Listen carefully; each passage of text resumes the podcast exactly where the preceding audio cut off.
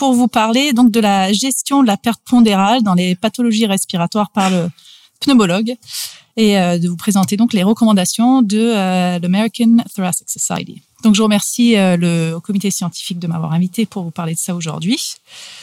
Je n'ai aucun lien d'intérêt, tout court. que ce soit en lien avec, cette présentation ou par ailleurs. Je vous propose le, plan suivant pour cette présentation. D'abord, de vous présenter les, les pathologies respiratoires dont cette présentation fera l'objet. Donc, euh, le syndrome obésité-hypoventilation, je passerai peut-être quelques diapos plus rapidement puisque euh, docteur Ponty-Marchandise a bien présenté quelques éléments euh, sur la, pathologie elle-même, sur sa prévalence. et aussi le syndrome d'apnée du sommeil, le SAOS. Ensuite, je vous présenterai l'intérêt du rôle de la perte pondérale dans ces pathologies, avec euh, évidemment des, articles à l'appui. Et enfin, les recommandations de l'ATS pour la, perte pondérale dans les, dans les pathologies respiratoires. Donc, je passe euh, très rapidement sur cette présentation. Ça a été, enfin, sur cette diapo, pardon. Ça a été présenté euh, juste avant sur ce que c'est que ce syndrome obésité-hypoventilation. Également, donc c'est encore moins un scoop que l'obésité atteint des proportions d'une épidémie mondiale et ce qui est particulièrement euh, alarmant et qui concerne ces pathologies, notamment le syndrome obésité-hypoventilation, c'est l'augmentation de la prévalence de l'obésité sévère, euh, donc caractérisée par euh, un indice de masse corporelle supérieur ou égal à, 40 kg par mètre carré. Donc l'épidémiologie a été bien décrite au préalable, donc j'y reviendrai pas. Mais ce qui est intéressant à voir ici, c'est que dans la population de patients euh, présentant un SOH et un SAOS, on voit que la prévalence du SOH augmente avec le, le degré d'obésité. Donc ici des données euh, françaises en bleu avec la prévalence lorsque le BMI est supérieur ou égal à 40, on a une prévalence de l'ordre de, de 25 Concernant le syndrome d'apnée obstructive du sommeil, qui s'agit donc d'une pathologie respiratoire nocturne caractérisée par des collapsus répétés des voies aériennes au cours du sommeil, ce qu'on sait sur cette pathologie, c'est que c'est un modulateur de la trajectoire de plusieurs autres maladies métaboliques, parmi lesquelles l'astéatose hépatique, le diabète de type 2 et l'obésité. Et concernant donc la prévalence globale et l'impact du SAOS, euh, donc les données les plus récentes euh, montrent que, la, prévalence mondiale du SAOS atteint plus d'un milliard de personnes dans le monde et que les, les au niveau euh, français, en France, pardon, la, prévalence de d'apnée du sommeil modéré à sévère atteint 12 millions de, de personnes, avec évidemment des coûts de santé associés. Et cette prévalence va continuer à augmenter en raison des épidémies d'obésité et de diabète de type 2. Le SAOS, comme j'ai dit au préalable, est un modulateur de la trajectoire de d'autres maladies cardio-métaboliques, de par euh, euh, les conséquences de ce syndrome apnée du sommeil, l'hypoxie intermittente, la fragmentation du sommeil, qui vont entraîner une suractivation sympathique et qui vont conduire à augmenter le risque cardio-métabolique euh, chez ces patients. En ce qui concerne les, recommandations de prise en charge multimodalité, et donc moi je vais vous parler de la, rôle de la, perte pondérale. Ce qu'on voit ici à gauche, c'est euh, donc la, prise en charge de patients avec un syndrome obésité hypoventilation, avec la, mise en place de programmes thérapeutiques multimodalité. Donc là, on voit quelqu'un sur un tapis, mais on imagine aussi qu'on lui proposerait des, conseils euh, hygiéno-diététiques. Et donc, euh, et dans le syndrome apnée du sommeil, ici à droite, une, dans l'avenir, d'aller vers euh, un traitement individualisé avec une prise en charge multidisciplinaire, des thérapies complémentaires et, donc la place de la, perte de poids ici. Donc cette prise en charge individualisée et multimodalité qui inclut des stratégies permettant euh, de promouvoir la perte de poids sont nécessaires euh, et permet de prendre en charge, euh, on va voir dans les, dans les études, la, pathologie elle-même, mais aussi les comorbidités associées à ces deux pathologies. Donc là, je vais vous présenter quelques résultats d'études généraux sur la, la, perte de poids à l'aide d'une intervention intensive. Donc il s'agit ici d'une grande étude longitudinale multicentrique de plus de 5000 participants avec un diabète de type 2. Et ici, l'intervention proposée était donc une restriction calorique, une augmentation du niveau d'activité physique, et euh, par rapport à une prise en charge contrôle euh, sans, sans cette euh, restriction calorique et cette augmentation de l'activité physique. Et ce qu'on voit à un an, ma flèche rouge, on a donc à, un an une diminution significative du poids des participants qui atteint à peu près un peu plus de 8%. et on voit en fait sur cette période de suivi de 10 ans une reprise progressive du poids euh, au cours des années, euh, mais un, poids qui reste quand même plus faibles que les, participants qui n'ont pas bénéficié de l'intervention. Et comme il y avait également de l'activité physique, on voit ici à droite une augmentation de, la condition physique euh, à un an, qui encore une fois malheureusement diminue après l'intervention et qui reste néanmoins supérieur aux participants qui n'ont pas bénéficié de cette intervention. Cette étude, dans cette étude, le, critère de jugement principal, c'était la mortalité cardiovasculaire. Et là, malheureusement, on n'a pas réussi. Enfin, les, auteurs n'ont pas réussi à mettre en évidence un effet euh, bénéfique euh, sur la mortalité cardiovasculaire à 10 ans euh, chez les personnes qui ont bénéficié de cette intervention euh, intensive euh, hygiéno-diététique.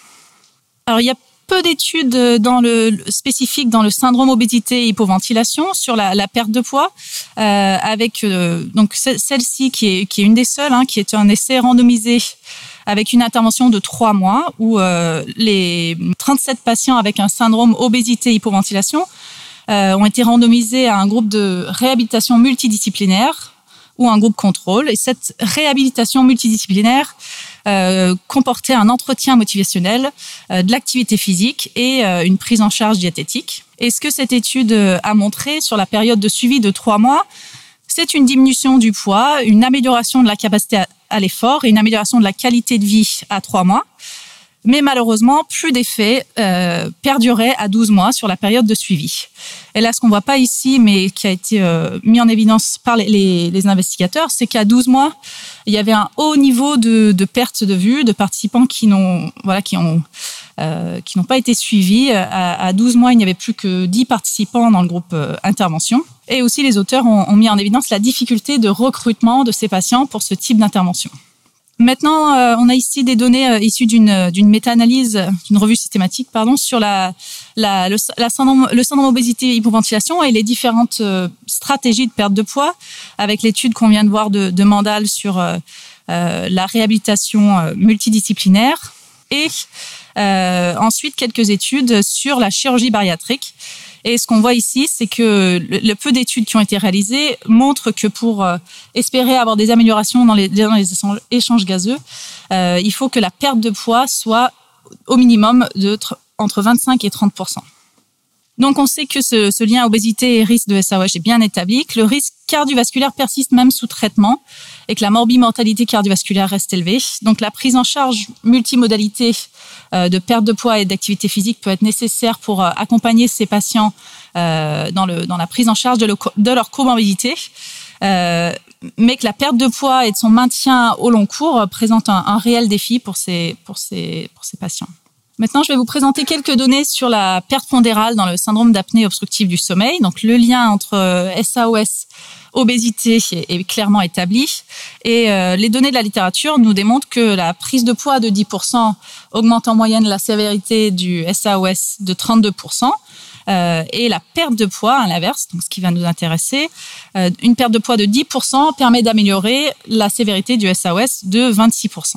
Donc ici, une, une, étude comparative de la PPC versus euh, la perte de poids versus une combinaison PPC plus perte de poids. Euh, donc dans cette étude, 146 patients étaient, ont été randomisés, donc qui présentaient un BMI de, de 38 en moyenne. Et l'idée était de vérifier l'effet du traitement combiné PPC plus perte de poids sur la CRP, donc le critère de jugement principal, et d'autres marqueurs du syndrome euh, métabolique, l'insulinosensibilité, le profil lipidique, la pression artérielle. Donc, ce que cette étude a, démontré, c'est que sur la pression artérielle, donc ici euh, le premier panneau, il n'y avait pas de différence euh, entre les groupes. Tous les, les, trois groupes, que ce soit PPC seul, PPC plus perte de poids ou perte de poids seul, ont montré une amélioration de la pression artérielle systolique à 8 semaines et à 24 semaines. Euh, concernant l'insulinosensibilité, euh, la PPC et le traitement combiné euh, à 24 semaines ont montré des effets, euh, une augmentation de l'insulinosensibilité avec un effet plus marqué, un, une, dif une, différence intergroupe plus marquée pour donc le, groupe entre le groupe PPC seul et PPC plus perte de poids, donc ici en, marron.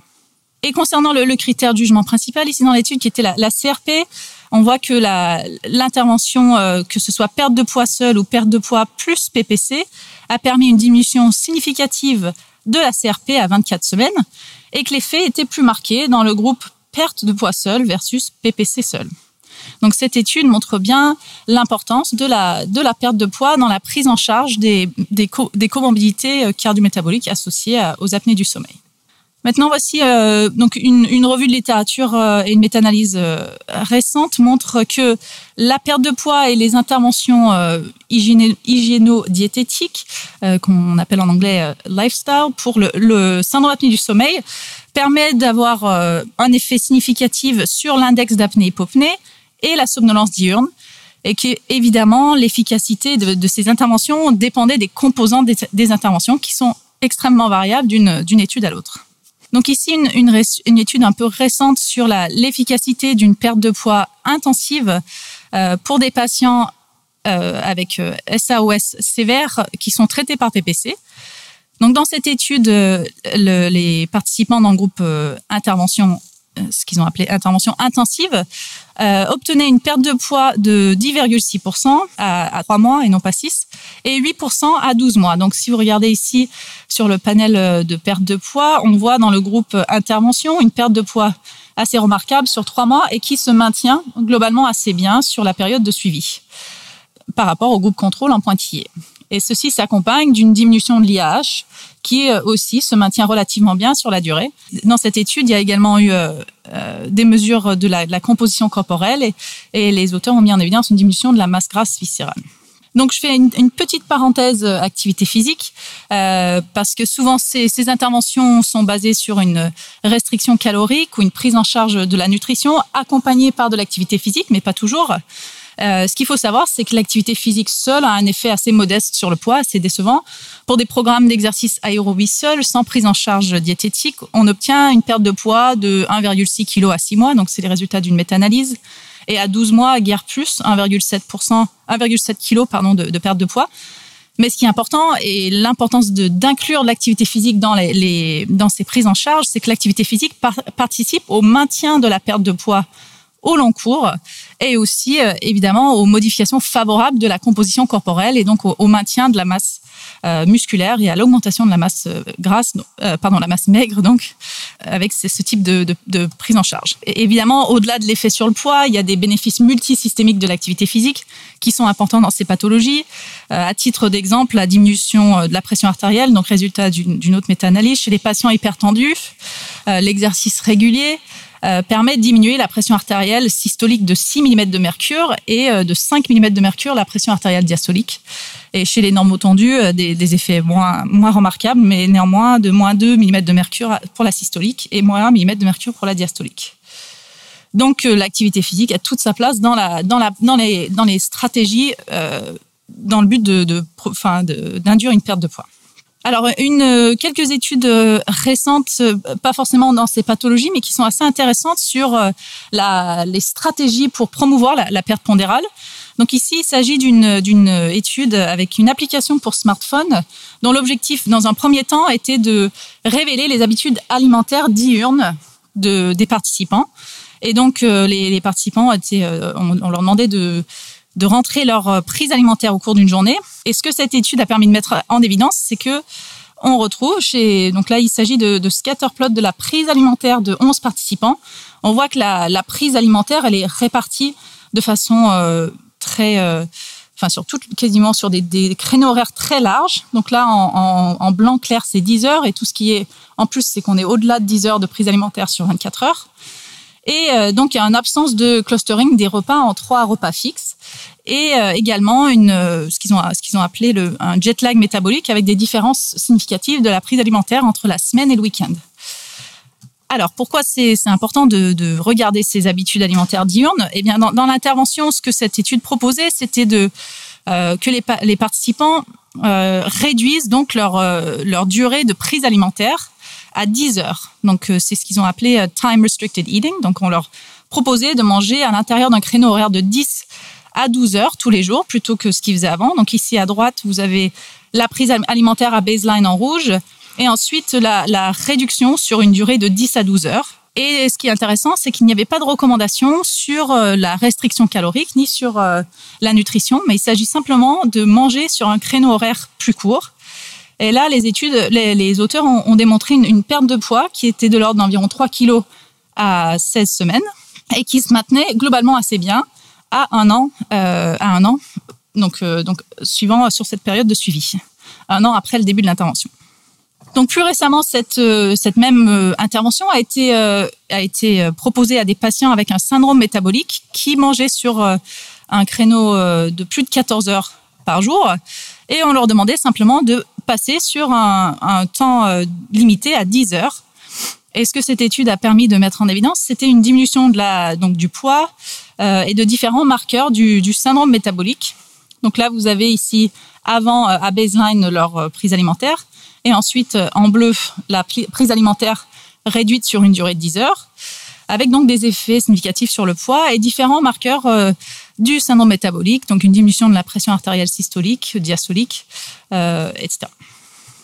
Donc, euh, enfin, j'arrive sur les, recommandations de, de, de l'ATS pour la euh, recommandation, euh, enfin, pardon, les recommandations de l'ATS pour la perte pondérale dans ces pathologies. Donc, ce qui est euh, dit dans le dans le SAOS, donc il s'agit des, des, recommandations les plus récentes. Euh, donc, c'est que la, la, les interventions de perte de poids, en particulier les interventions multimodalités, sont associées à des améliorations de la sévérité du SAOS, donc avec une diminution de, de l'IH, les comorbidités cardio-métaboliques et la qualité de vie. Et donc, il s'agit ici, euh, euh, donc l'ATS recommande que les, les cliniciens euh, régulièrement mesurent le poids de leur de leur de leurs patients pardon et incorporent des stratégies de perte pondérale qui sont individualisées aux préférences du patient dans le traitement en clinique de leurs patients adultes avec un SAOS qui sont en surpoids ou obèses. Concernant le syndrome obésité-hypoventilation, et les recommandations de, perte pondérale. Alors là, il s'agit d'une recommandation conditionnelle, comme, comme, l'a été, comme ça a été expliqué euh, par mes collègues avant, avec un niveau de, de preuve qui est assez bas. Euh, mais en tout cas, ce, que ça, ce, que, ce, qui, est, ce qui est suggéré, c'est que les interventions de perte de poids qui, qui vont permettre une perte de poids de l'ordre de 25 à 30% donc il s'agit là de, de plutôt d'intervention de, de, chirurgie, puisque les, les pertes de poids avec des programmes euh, hygiéno-diététiques atteignent en, en, moyenne 10%, 10 à 12% maximum de perte de poids. Et donc ce niveau de perte de poids euh, est sûrement nécessaire pour pouvoir euh, résoudre ou diminuer significativement, cliniquement significativement, euh, l'hypoventilation. Et donc, euh, le, choix d'une telle ou telle procédure chirurgicale doit être basé sur le, bénéfice, euh, le, rapport bénéfice-risque pour le patient. Donc, en conclusion, la, perte pondérale est à encourager dans ces, deux pathologies, que ce soit le syndrome obésité hypoventilation et le syndrome d'apnée obstructive du sommeil, euh, et que les stratégies permettant la, perte de poids jouent, un rôle prépondéral dans la prise en charge centrée sur le patient. Donc, vous avez ici euh, une, figure euh, qui montre bien l'évolution vers une prise en charge personnalisée des patients avec bah, le rôle indispensable des interventions lifestyle qui vont inclure, euh, des mesures diététiques mais aussi de l'activité physique. Je vous remercie de votre euh, attention.